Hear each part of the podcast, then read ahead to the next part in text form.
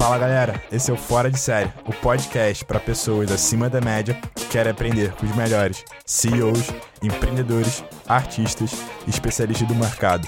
Entender o que eles fizeram para chegar aonde chegaram. Então senta aí que já vai começar. Fala rapaziada, mais um Fora de Série Cast e hoje a gente trouxe um convidado muito especial. Apresenta ele aí, Gui. Fala galera, bom dia, boa tarde, boa noite. Eu sou Gui Miranda, hoje estou aqui com o Rafa Toque um convidado muito especial, o nosso primeiro convidado importado do Fora de Série Cast, Roberto Borsiti. Tudo bem, cara? Tudo bem, e vocês? Tudo bem, pessoal? É, bom, primeiro queria agradecer aqui a vocês, Guilherme, Rafa, pelo convite e vamos lá. Beleza, então, cara, é... a gente trocando ideia, a gente sabe que você tem uma história de vida bastante interessante, já se mudou para lá, se mudou para cá, então conta um pouco como é que foi sua infância, assim, e como que você começou a trilhar o seu caminho aqui no Brasil. Bom, Gui, para começar, é, mudei mesmo bastante e eu venho de uma família tradicional, nasci e cresci no Equador. É, o, o, meu avô veio da Croácia, então é uma mistura de família croata, tenho família nos Estados Unidos e os meus pais sempre moraram lá no Equador. E, cara, família super tradicional. É, quando eu tinha 17 anos, eu decidi que eu queria é, sair do ecossistema, ir para um outro país. E foi então que eu decidi que eu queria vir para o Brasil é, foi uma escolha aí que juntava dois pilares principais, que era é, decisões pessoais, que era morar na praia. Eu cresci em Quito, e Quito fica a quase 3 mil metros de altura, é, na Cordilheira dos Andes. Então eu queria algo que eu não tinha no dia a dia, que era mar. Por isso escolhi o Rio de Janeiro. Eu queria aprender português como uma terceira língua. E em termos profissionais, é, lá em 2014, 13 para 14 que eu tomei essa decisão, o Rio era visto como a segunda, continua sendo, né, a segunda maior cidade em termos é, de economia no, no, Brasil, né, atrás de São Paulo. E juntando aqui o útil ao agradável, escolhi o Rio, onde teria boas perspectivas para fazer faculdade, eventualmente trabalhar, e ao mesmo tempo morando na praia, que era um, um desejo pessoal meu. E muita gente que ouve aqui o, o podcast tem o sonho de morar fora do país. É, só que uma barreira que eu já passei, muita gente que deve estar ouvindo já deve ter sentido, é a família ter um pouco de restrição em relação a isso. Como é que foi a sua família? É, teve convencimento? Eles eram abertos a esse tipo de coisa? Como é que você sentiu nessa época? É, teve sim bastante convencimento. É, os meus pais sempre foram muito próximos, um, uma criação bem próxima. E quando eu falei que eu queria morar sozinho em um país onde eu não conhecia ninguém, eu não tinha amigos, familiares, não, não conhecia uma pessoa sequer no Brasil, foi uma, uma ideia no mínimo inusitada para eles. Mas foi um processo que durou um ano, desde que eu tinha 17 até quando eu fiz 18, onde eu passei por um processo seletivo bastante rigoroso para poder vir para cá é, eu vim estudar numa faculdade federal e tive que aprender português. E foi curioso que eu fiz uma prova chamada CELPE-BRAS, é, para a qual eu comecei a estudar no final de janeiro de 2013 e a data da prova para eu poder vir aqui após fazer 18 anos era em abril. Então eu tive três meses para aprender a língua. Aí eu tive que ter uma dedicação xiita é, eu fazia curso duas horas por dia e por fora em casa estudava mais quatro, cinco horas todos os dias por esses três meses.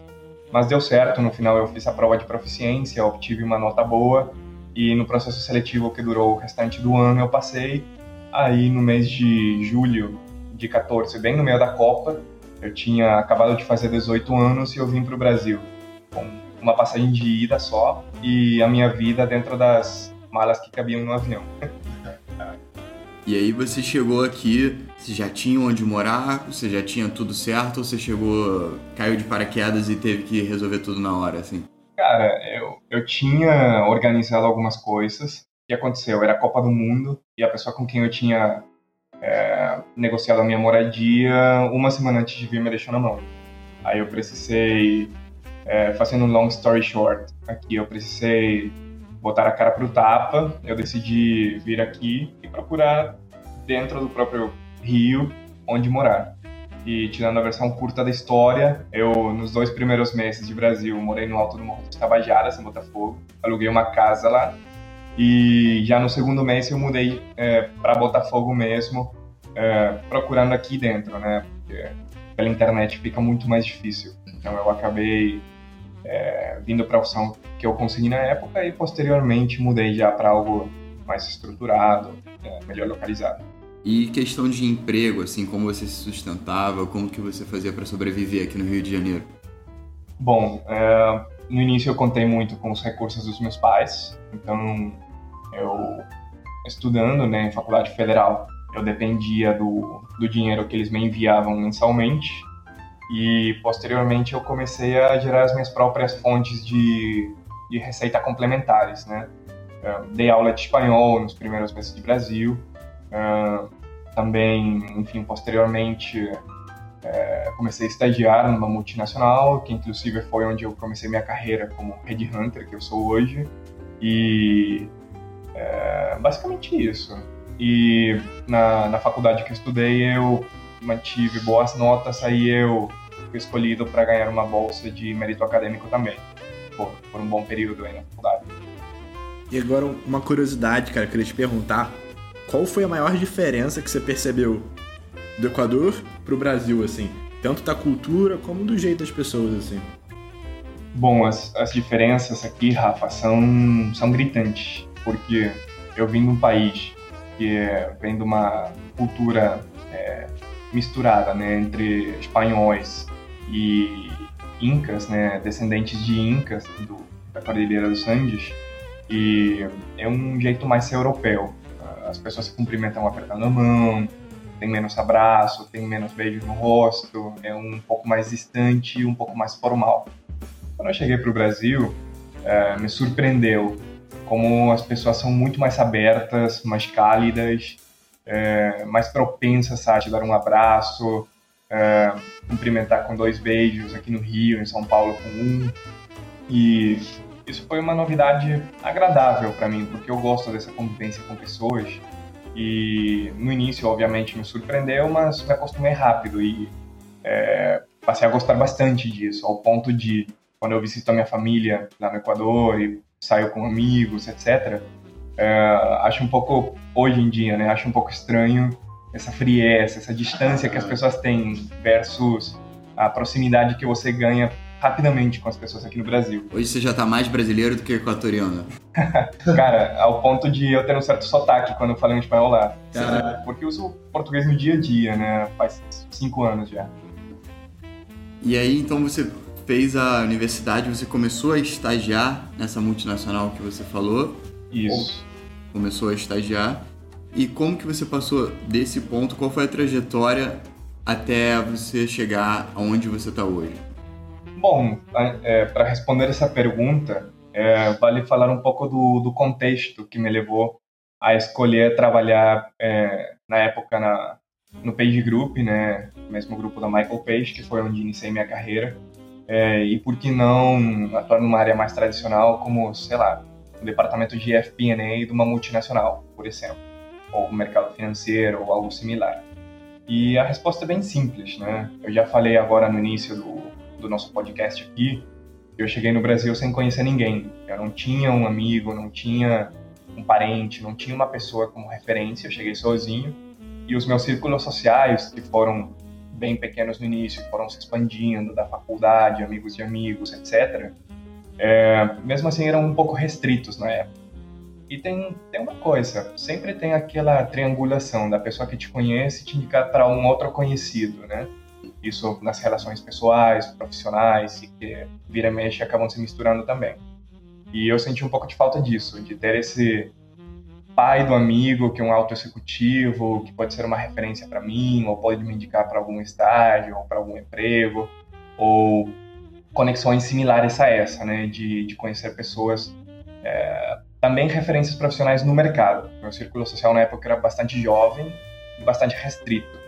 E eu decidi que eu queria escalar isso, porque para mim, é, primeiro, eu levo um ditado para a vida que você é a média das cinco pessoas com quem você mais convive, E isso se aplica em todos os cenários, seja é, no âmbito profissional, pessoal, etc. E como eu queria escalar essas relações, eu queria me relacionar com pessoas que, eu enxergue como referências e que até nas quais eu possa me espelhar, eu pensei num caminho um pouco fora do comum aqui, pensando em, em ambições de carreira. É, eu comecei a procurar empresas de, de headhunters, né, empresas de recrutamento e seleção, basicamente são consultorias para quem não conhece tanto do segmento, e dentre as que eu olhei, coloquei como, como alvo e apliquei, né, na época que eu aplicava para programas de estágio, eu fui escolhido e passei no processo seletivo da, da Michael Page, né, Page Group. E minha decisão foi pelo seguinte, eu pensei, se eu entrar numa empresa na qual minha atividade fim é me relacionar, entrevistar e conhecer executivos é, de destaque no mercado, é, isso vai fazer com que é, organicamente eu aumente minha rede de contatos com esse tipo de profissionais que eu quero conhecer hoje em dia. É, e foi isso que aconteceu. Eu entrei no, na divisão de Executive Search dessa consultoria, só para explicar um pouco melhor como é que essas consultorias funcionam. É, é uma consultoria, uma empresa de serviços profissionais, é, onde o front, né, as pessoas que fazem atividade comercial e atividade fim, recrutam pessoas para outras empresas. Ou seja, empresas nacionais ou multinacionais de pequeno, médio e grande porte, empresas de toda a natureza aqui no Brasil, mandatam esse tipo de consultorias para recrutar executivos para posições é, das mais variadas, vai depender do tipo de consultoria, o tipo de posição. Mas no segmento que eu entrei, que é de Executive Search, eu entrei para recrutar é, executivos para cadeiras de direção, é, se level, presidência e conselho. É, inicialmente, meu plano estava até um pouco abaixo disso, eu pensei que ia atuar mais no nível de média e alta gerência, mas acabou que eles, ao me contratarem, me levaram para a divisão executiva, o que para mim foi ainda melhor, porque meu pool de relacionamento é, virou é, focado a executivos de C-level, né, o topo da pirâmide executiva nas empresas. E, é, bom, entrei na Page na época como estagiário. Deixa eu só dar um parênteses aqui. Então, na verdade, o que eu entendi da sua história foi que você chegou aqui, sentiu muita falta de ter um networking que fosse potencializar a sua carreira. Exato. E aí você tomou essa iniciativa de direcionar as suas escolhas de carreira para uma profissão em que te possibilitasse conhecer pessoas de que o networking fosse parte até da atividade fim né, da é, função. É, exatamente. Isso é muito curioso, né? Porque às vezes a gente reclama muito, por exemplo, há um tempo atrás a gente estava discutindo aqui no Brasil aquela questão dos venezuelanos, né, que vêm para cá e que estão roubando os empregos das pessoas e tal. E é o caso da, da pessoa que vem para o país com sangue nos olhos, né, que chega aqui, não conhece ninguém, mal fala a língua e que literalmente vive e corre atrás de resolver o problema, né, e potencializar a sua carreira conseguir realmente construir uma vida aqui no, no seu caso no Rio, mas no Brasil em geral. Estados Unidos é muito comum isso também, até muito mais aqui, né? Vê muitos casos lá fora disso. É, é os Estados Unidos é um, um destino alvo, né, histórico das pessoas que migram de todos os lugares do mundo para criarem uma vida lá, né? Mas o Brasil não está tão distante disso, porque se você olhar para a América Latina e para PIB potencial de cada país, o Brasil tem proporções continentais versus outros países da região. É, sempre foi um país um pouco mais isolado, né? Fala outra língua, tem uma cultura própria, é um pouco diferente, como já falamos, dos outros países e latinos, mas ao mesmo tempo é uma potência indiscutível. Então, é, em termos até da estrutura de companhias, grandes multinacionais, é muito comum o o headquarters América Latina estar baseado em São Paulo, no Rio, no Brasil, uh, e não em outros países da região, onde tem subsidiárias que eventualmente reportam para a estrutura que está no Brasil. Justamente pela escala que o país tem e pela relevância econômica uh, aqui no continente. Né? E sim, minha escolha de vir para cá foi justamente, uh, bom, querer juntar o útil ao agradável, querer é, conhecer mais do mundo, aprender outra língua, é, crescer aqui pelos meus próprios meios. Eu queria também esse desafio e acabei é, iniciando a carreira com, com recrutamento, virando um headhunter, pensando que isso ia me ajudar a acelerar meu, meu networking inicialmente.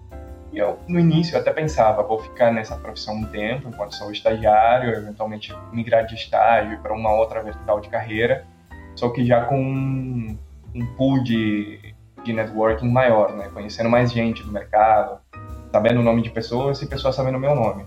Só que acabou que eu me encontrei nessa profissão, descobri que é uma profissão bastante divertida, inclusive, e segui nessa linha porque é, dentro da estrutura que eu estava e dentro da minha própria linha de carreira, comecei a traçar um plano bastante interessante para o futuro. E foi isso que foi me levando para próximos passos e hoje é, estou na Flow, Flow Executive Funders, que é uma consultoria de São Paulo. É, eu fui para São Paulo justamente para trabalhar lá e estou lá faz já praticamente um ano.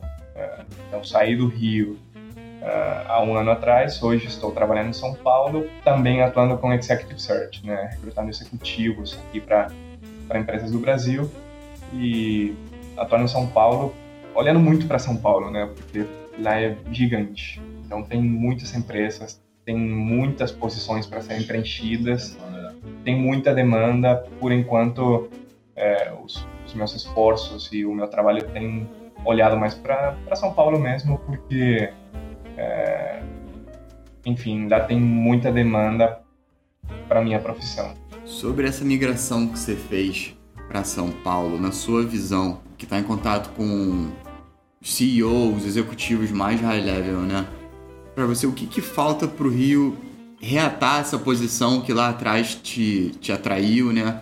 E voltar a ser uma potência que minimamente bata de frente com São Paulo? Bom, eu, eu não entendo tanto e não entro tanto em assuntos de política aqui, até porque eu, eu não sou brasileiro e eu não voto. mas, ótima resposta. Mas o, mas o Rio passou por, por diversas crises aqui, é, políticas, econômicas, é, enfim, socioeconômicas também, que fizeram com que, se fosse o jogo do monopólio, pegou a carta de volta a três caixinhas, né? E São Paulo, ele, o estado, a cidade em si, é, nos últimos anos se, se, desenvolveu de uma forma ainda mais acelerada, né? A retomada da economia, é, o termômetro começou por lá e hoje em dia o mercado está muito quente em São Paulo. Então eu acho que, é, enfim, a tributação de cada cidade é diferente, benefícios tributários, fora o contexto né, da cidade, a própria infraestrutura, a segurança, são diversos fatores que fizeram com que mu muitas multinacionais tirassem seu, sua estrutura do Rio, levassem para São Paulo ou para outras cidades, e as que estão em São Paulo têm continuado crescendo. Isso só contribuiu com que é, esse gap né, entre uma cidade e outra aumentasse. Como se fosse uma bola de neve, né? Um fator vai levando a outro e vai juntando e acaba virando um ambiente mais propício. A bolinha de neve vai crescendo, exatamente. E Roberto, uma pergunta pessoal minha é o seguinte: é, uma das funções aqui no Fora de Série Cast, que é até nosso slogan, é revelar o segredo das pessoas acima da média. Você, como interage com várias pessoas de cargos altos, né? Que, porra, se diferenciaram é, do tradicional, eu, fazendo as entrevistas, o que eu percebo que as, essas pessoas têm três qualidades que diferenciam as outras. Eu queria falar elas e saber se você concorda comigo, se tem alguma outra coisa que você percebe também que é bem gritante. Uhum.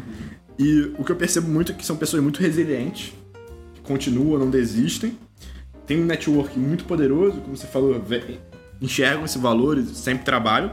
E a terceira é, cara, tem muita vontade é, não se importa de trabalhar mais tempo, é, vai para cima, não tem medo de desafio. Então foi essas três que eu separei. O que, que, você acha aqui sobre isso? Rafa, eu concordo com as três que você falou.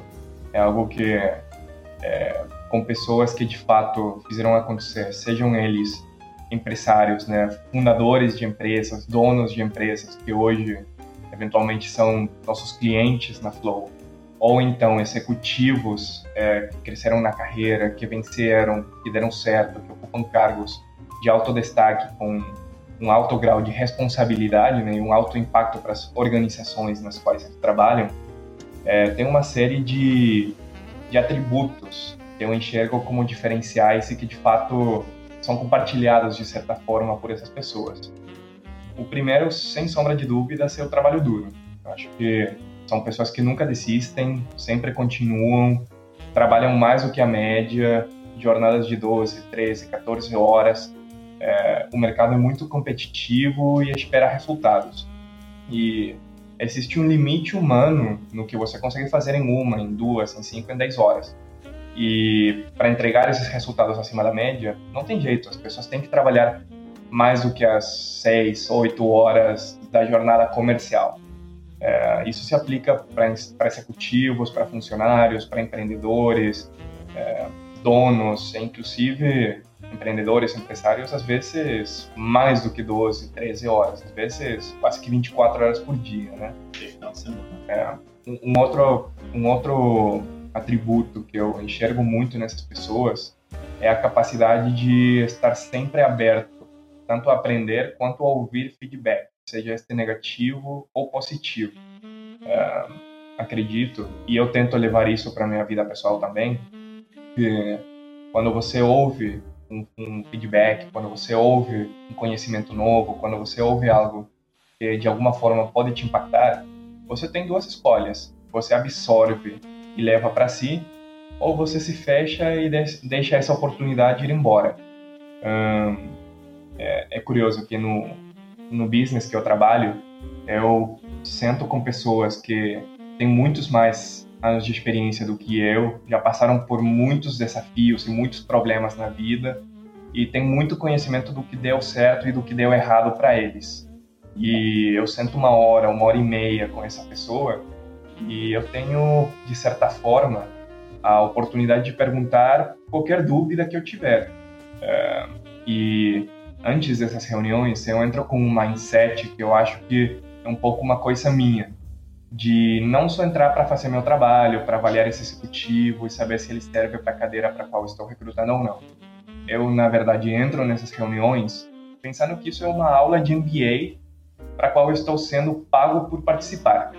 Porque eu estou sentando numa sala de reunião com um alto executivo e ele está me contando é, coisas sobre estratégia de negócios, sobre a área funcional na qual ele atua, sobre a empresa que ele trabalha, sobre o setor econômico no qual essa empresa está inserida, sobre a concorrência, sobre mercados, sobre faturamento da companhia, sobre funcionários, sobre gestão de time e também no lado pessoal sobre desejos, ambições, medos, frustrações, problemas, é, coisas que deram certo, e esse compilado todo, se você absorver no mínimo 10% desse conteúdo para você, escalando isso para um número relevante de reuniões na semana com executivos com esse perfil, você consegue de alguma forma absorver bastante coisa, bastante conhecimento, bastante lições de vida.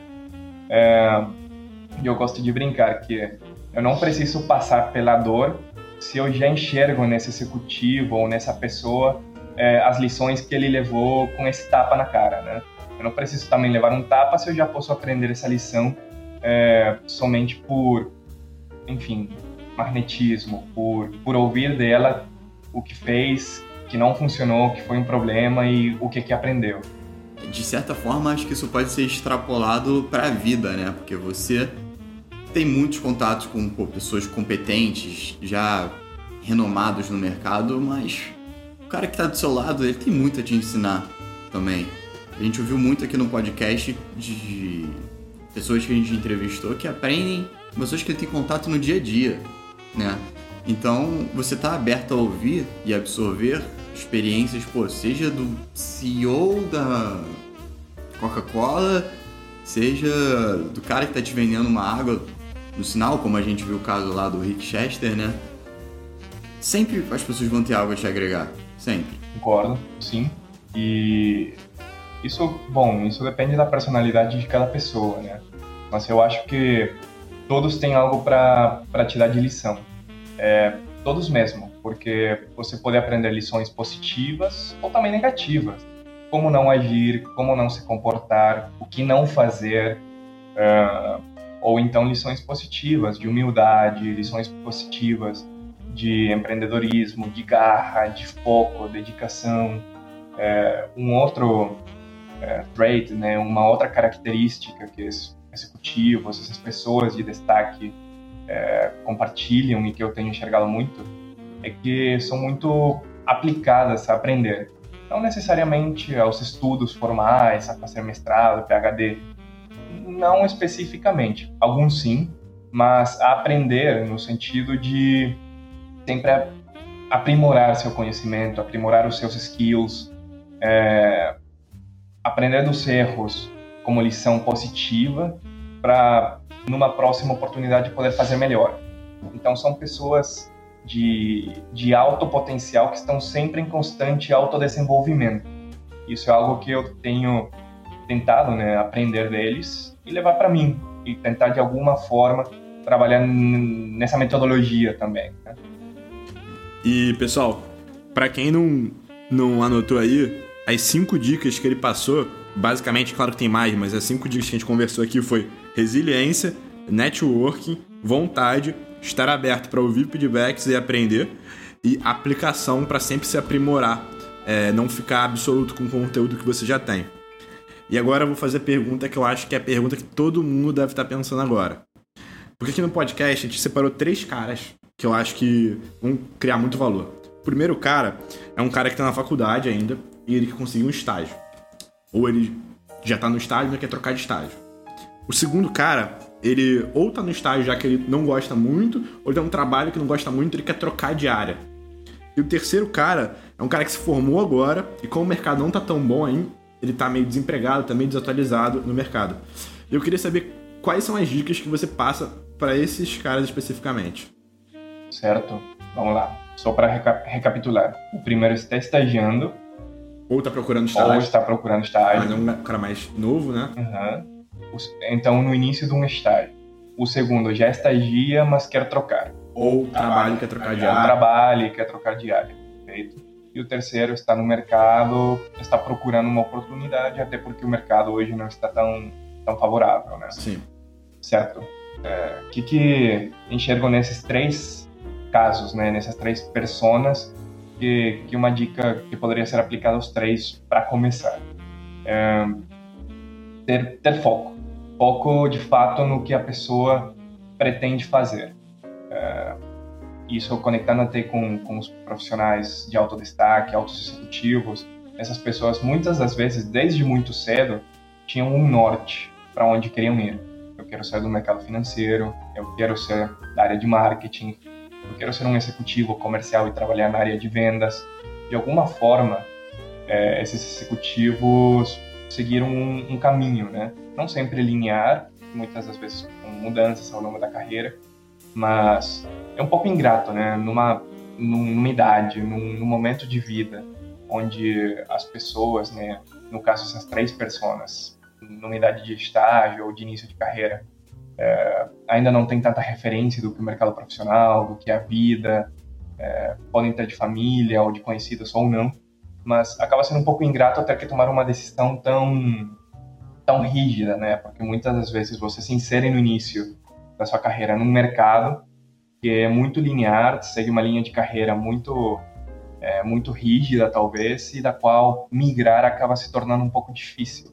Então, é, o que, que eu recomendaria? Primeiro, fazer uma reflexão pessoal, olhar para dentro de si, de fato, é, pensar em diversos cenários, conversar com pessoas que já têm mais experiência profissional e perguntar o que elas fazem. É, muitas vezes as pessoas são tímidas e não não se aproximam de alguém, não pedem um conselho. É, eu parto da premissa que qualquer pessoa é gente como a gente. E o não você já tem na mão. Então, você se aproximar da pessoa, perguntar, falar, cara, é, o que, que, você faz? Me conta um pouco da tua carreira, me conta como você chegou aí. A pessoa vai te dar seus 20 minutos que seja para falar, muito provavelmente. Principalmente se você já tiver um canal de acesso com essa pessoa. Então, partir dessas ajudas, né, de pesquisar na internet, pesquisar em, com faculdades, com professores, na faculdade com professores, com conhecidos do mercado, o que é carreira, o que a pessoa faz, quais são potenciais caminhos, é, o que é esperado de um executivo desse sem início de carreira. Poxa, eu conheço um, eu quero trabalhar com marketing, conheço um gerente de marketing, perguntar para ele o que, que um analista do time dele faz, o que, que um estagiário do time dele faz, quais ferramentas técnicas essa pessoa precisa conhecer para poder é, performar nessa posição de início de carreira. E tendo minimamente esse conteúdo, esse conhecimento, poxa, se eu quero trabalhar no mercado financeiro e eu já perguntei para essa pessoa que é, é um analista num banco, para esse meu amigo que é um analista, que já foi estagiário, ou perguntei para aquele meu tio que já está numa posição de diretoria, numa corretora, numa asset, enfim, estou usando o exemplo aqui do mercado financeiro. É, e após a minha conversa com eles, e a minha pesquisa na internet, e a minha conversa com professores, e a minha autorreflexão para ver se é isso mesmo que talvez pode me interessar, eu descobri que, poxa, saber é, minimamente um Excel aprimorado, ter um bom conhecimento de VBA, talvez saber mexer no PowerPoint também, porque início de carreira vai fazer muita apresentação, vai fazer muita coisa assim, e minimamente ter um bom conhecimento de matemática, de números, de contabilidade, se meu sonho, meu objetivo é de fato atuar nesse mercado, eu tenho que entender que as pessoas que apontam para lá é, também vão é, querer essa posição. E eu preciso ser competitivo perante essas pessoas. Porque não tem jeito. Pode ser uma posição para 500 candidatos. E para você ser esse escolhido, você tem que se destacar de alguma forma. Então, poxa, entender quais são os hard skills, né? Ah, os conhecimentos técnicos que a, a vertical de carreira que você quer seguir requerem como falei para o mercado financeiro, VBA, Excel, etc., como exemplo, quais são os soft skills que uma posição como essa precisa, para início de carreira, inclusive. Poxa, uma posição mais comercial, eu preciso saber conversar com pessoas, lidar com gente, eu preciso saber vender meu peixe, entre aspas. Se eu sou muito tímido, introspectivo, eu não consigo ligar para uma pessoa sem que minha voz dê uma quebradinha, é, ou eu tento aprimorar essa, essa minha timidez para me expor mais com pessoas e conseguir falar de uma forma mais aberta, ou eu procuro uma linha de carreira talvez que, que seja mais para pessoas introspectivas, que não precisem se expor tanto com gente. Programação, TI, mercado financeiro, coisas mais analíticas talvez, mais técnicas e menos relacionais. Também tem que entender e casar um pouco qual é a minha personalidade com o que eu e com o que eu me sinto confortável que conecta com o tipo de profissão que eu talvez possa procurar, ou inclusive quais dos meus, uh, enfim, das minhas características e da minha forma de ser, uh, que tipo de coisas eu posso tentar trabalhar em cima para mudar, para poder ter mais destaque nesse nesse potencial mercado. Então isso conecta com os três. Agora voltando à tua pergunta, só para olhar para essas três pessoas quem já está estagiando, início de carreira, eu recomendaria uh, analisar muito bem o ambiente onde está inserido, não pensando só no seu ecossistema ao redor, mas olhar um pouco para cima. Quem que é o gerente, quem que é o diretor, dentro da sua vertical, pessoas de outras áreas, o que, que eles fazem. Eu estou numa multinacional de bens de consumo, eu estou numa Coca-Cola, é, pensar se daqui a cinco anos você se vê trabalhando nessa Coca-Cola dentro, não sei, da área de marketing. Imaginar nesse caso, você projetar né, nesse, nesse cenário futuro. Uh, ver se é isso mesmo. Então, poxa, talvez eu fique aqui, tente ser efetivado, virar um analista, começar uma carreira. Se não, poxa, eu não quero ser de marketing na Coca-Cola, eu quero ser um trainee do Banco Pactual. Então, começar a se preparar e entrar de novo no que acabei de falar de hard soft skills, etc., para eventualmente tentar fazer o programa de trainee desse banco, né? É, então, tentar nesse momento que você está mais no início de carreira, você ainda tem tempo na faculdade para poder eventualmente migrar de estágio, você ainda tem tempo para estagiar em outra empresa, tentar tomar uma decisão mais firme do, do ambiente para o qual você quer ir, é, analisando tudo que você puder, tipo de empresa, tamanho dela, é, é de sócios, é multinacional, e se você se enxerga lá. Você falou uma coisa que eu achei interessante, cara, essa divisão entre hard e soft skills, sendo ambas as categorias de habilidades muito importantes para e muito importante você saber quais você precisa para seguir o rumo que você decidir. E aí você entrou em hard skills, deu o exemplo do mercado financeiro, Excel, VBA, PowerPoint, são coisas que, pô, a gente pensa que para alguém que quer desenvolver essas habilidades, é fácil. Você vai lá, pega um curso de Excel, a gente inclusive entrevistou, pega um curso de VBA e tudo mais. Falando sobre soft skills, e eu acho que você deve ter passado muito por isso, é um pouco mais intangível a forma de você desenvolver esse tipo de habilidades, né? Você que no seu dia a dia tem que explorar muito isso, você tem que saber se relacionar, você tem que saber extrair as informações das pessoas, fazer com que eles se sintam à vontade e que passem a mensagem, captem a mensagem que você está passando. Como desenvolver uma soft skill? É, bom, isso eu posso, é, Guilherme, isso eu posso te responder falando de um, de um exemplo bastante tangível, que foi meu caso. Quando eu tinha 15, 16 anos, eu era muito tímido. É... Caraca, nem parece. eu tô chocado aqui também. Eu era tímido, eu tinha uma certa dificuldade para falar com pessoas que eu não conhecia.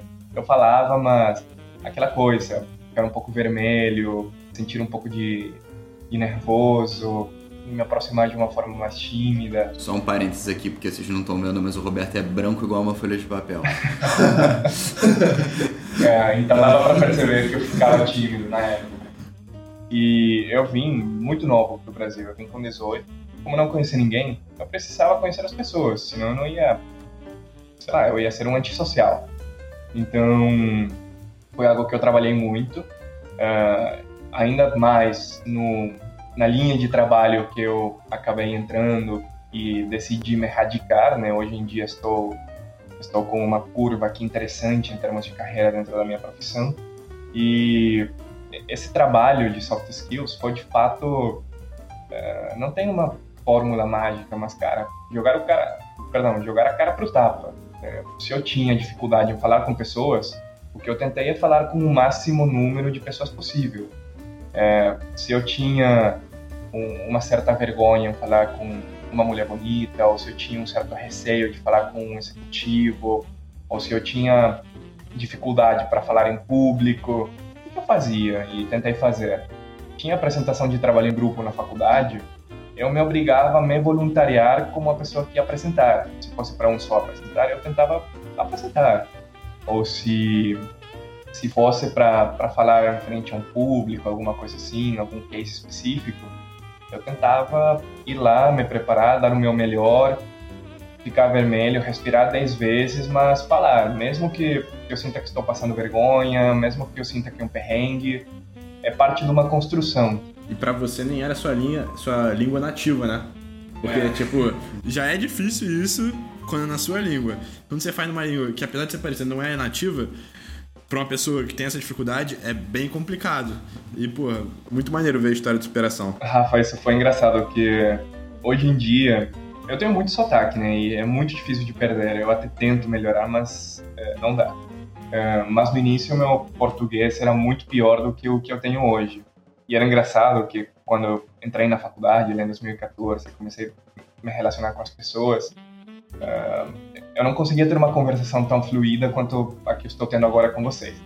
E vira mexe, eu interrompia a conversação, ou a pessoa, ou a mesma frase que eu estava falando, para fazer um leve parênteses, e eu perguntava: Mas desculpa, como é que se diz micrófono em português? Como é que se diz celular? Não sei, enfim.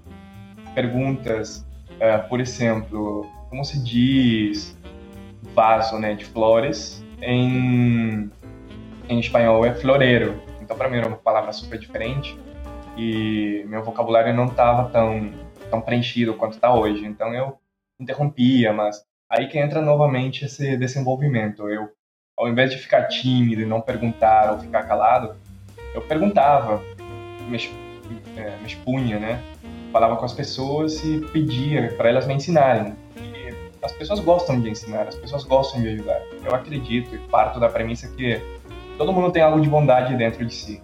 Então, se você, de forma humilde, de fato, sem o conhecimento do, do que você quer perguntar, você pede essa ajuda, especialmente tipo uma bobagem, como uma palavra em português, a pessoa, com toda a abertura do universo, vai, vai te ajudar, né? vai te dar esse conhecimento.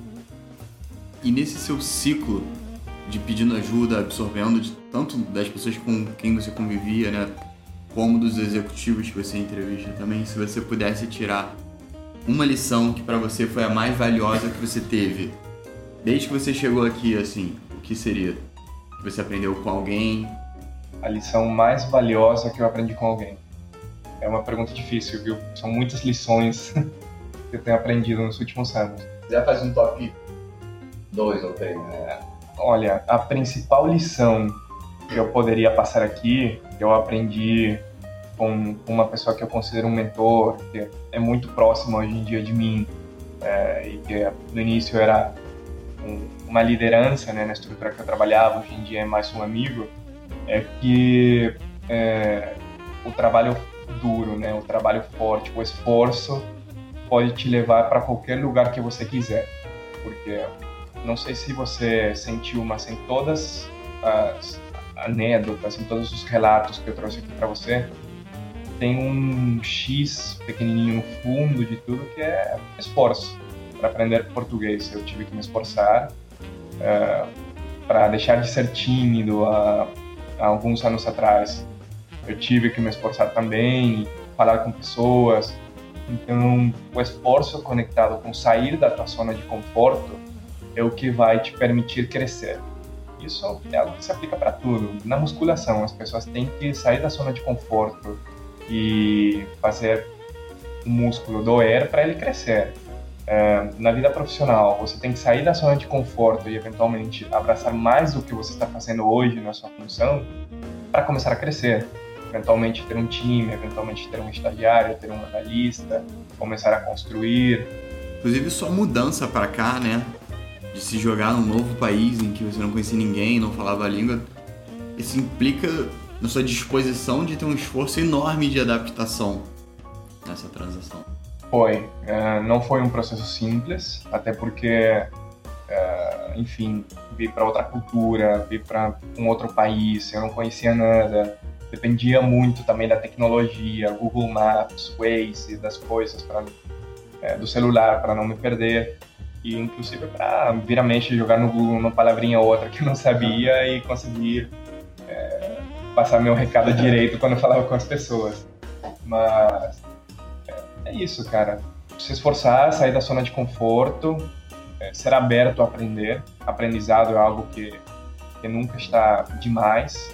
E, e ser corajoso. Eu acho que são, são esses os pontos que, conectado com a ambição, né? Você se esforçando ao máximo para chegar numa meta ambiciosa, se você identificar os caminhos, souber trabalhar e se aprimorar em cima do objetivo final que você tem, é, você tem todo o potencial e qualquer pessoa tem todo o potencial de chegar lá, assim como os grandes cases de sucesso que temos no, no mundo, é, na história, no próprio Brasil, de empreendedores, de executivos, ou então não só falando no mercado profissional, de esportistas, de pessoas, pais de família, seja qual for teu objetivo, dar teu melhor, trabalhar ao máximo. Eu ainda estou batalhando para isso, algum dia eu vou chegar lá, mas meu meu foco é sempre me esforçar o máximo. E Roberto, é, cara, eu não te conhecia, te conheci hoje. É, você é um cara muito especial, gostei muito de bater um papo com você, e o Gui. Muito obrigado. É, foi uma. Cara, foi aprendizado pra caramba. Eu acho que quem ouviu isso agregou bastante valor. E eu queria deixar uma pergunta, mas essa pergunta aqui você não vai responder no, no podcast, você vai responder no nosso stories, tá? Eu vou deixar só pra criar uma, uma ascensãozinha pra nossa mídia social. Quais são as cinco coisas que você não pode fazer na entrevista? Perfeito. Eu vou pensar nisso e te respondo no stories do Instagram. E porra, te agradecer mais uma vez. Eu que agradeço a vocês, Guilherme, Rafael. Muito obrigado pelo convite. A hora da principal pergunta da entrevista, na verdade.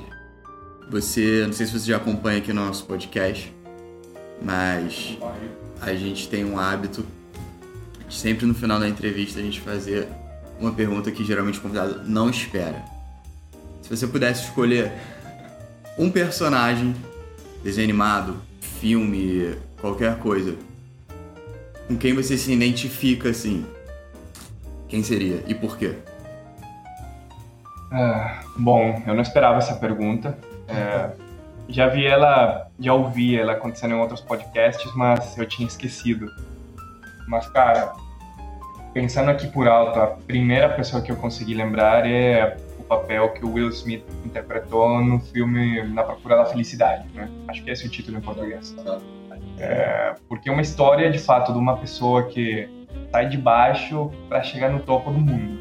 E qual que é o segredo por trás? É o trabalho duro. É o que eu acabei de falar para vocês, é o que eu tento levar para minha vida. É, os sucessos, as conquistas que eu tive foram por me esforçar o máximo e após o máximo dar ainda um 10% além. E as conquistas pequenas ou grandes que eu tenho tido até hoje vieram base do trabalho. Aprender outra, outras línguas foi trabalho, mudar para outro país foi trabalho, é, passar na faculdade, me formar no tempo certo, estagiar numa multinacional, ser puxado para trabalhar numa empresa em São Paulo, por um Inception, recrutado pelos recrutadores. é, foi, foi por trabalho. É, o trabalho te dá destaque, o trabalho te leva para onde você quiser chegar. Então acho que eu me identifico muito com esse personagem. Esqueci o nome de fato que o, que é o executivo que o Will Smith representa. Agora me deu branco, mas é, na hora que você fez a pergunta agora, foi o, a primeira coisa que apareceu na minha cabeça. então a gente já teve desde Goku a Will Smith. Tamo bem aqui. é, e cara, se esse conteúdo aqui te rendeu pelo menos 1% a mais é, no seu dia a dia, na sua visão profissional, tira o print da tela e compartilha no seu story e marca a gente, arroba fora de série cash no Instagram. Beleza? Tamo junto e até a próxima. Valeu, galera. Roberto, muito obrigado pela participação. Você quer fazer um adendo?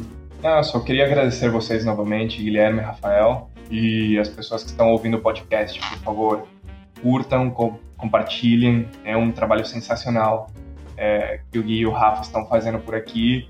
E tem muitas novidades boas aí vindo lá para frente. Várias pessoas bem interessantes, com backgrounds bem distintos que talvez tenham bastante coisa aí para agregar para vocês. Sim, eu fico até sem graça, cara. Muito obrigado. Valeu. Ah, e vamos deixar na descrição aqui o Instagram, né? Do, do Roberto, para quem quiser tirar uma dúvida, alguma coisa, manda lá um direct. Combinado, pessoal. Fiquem à vontade, estou à disposição por aqui. Valeu. Valeu.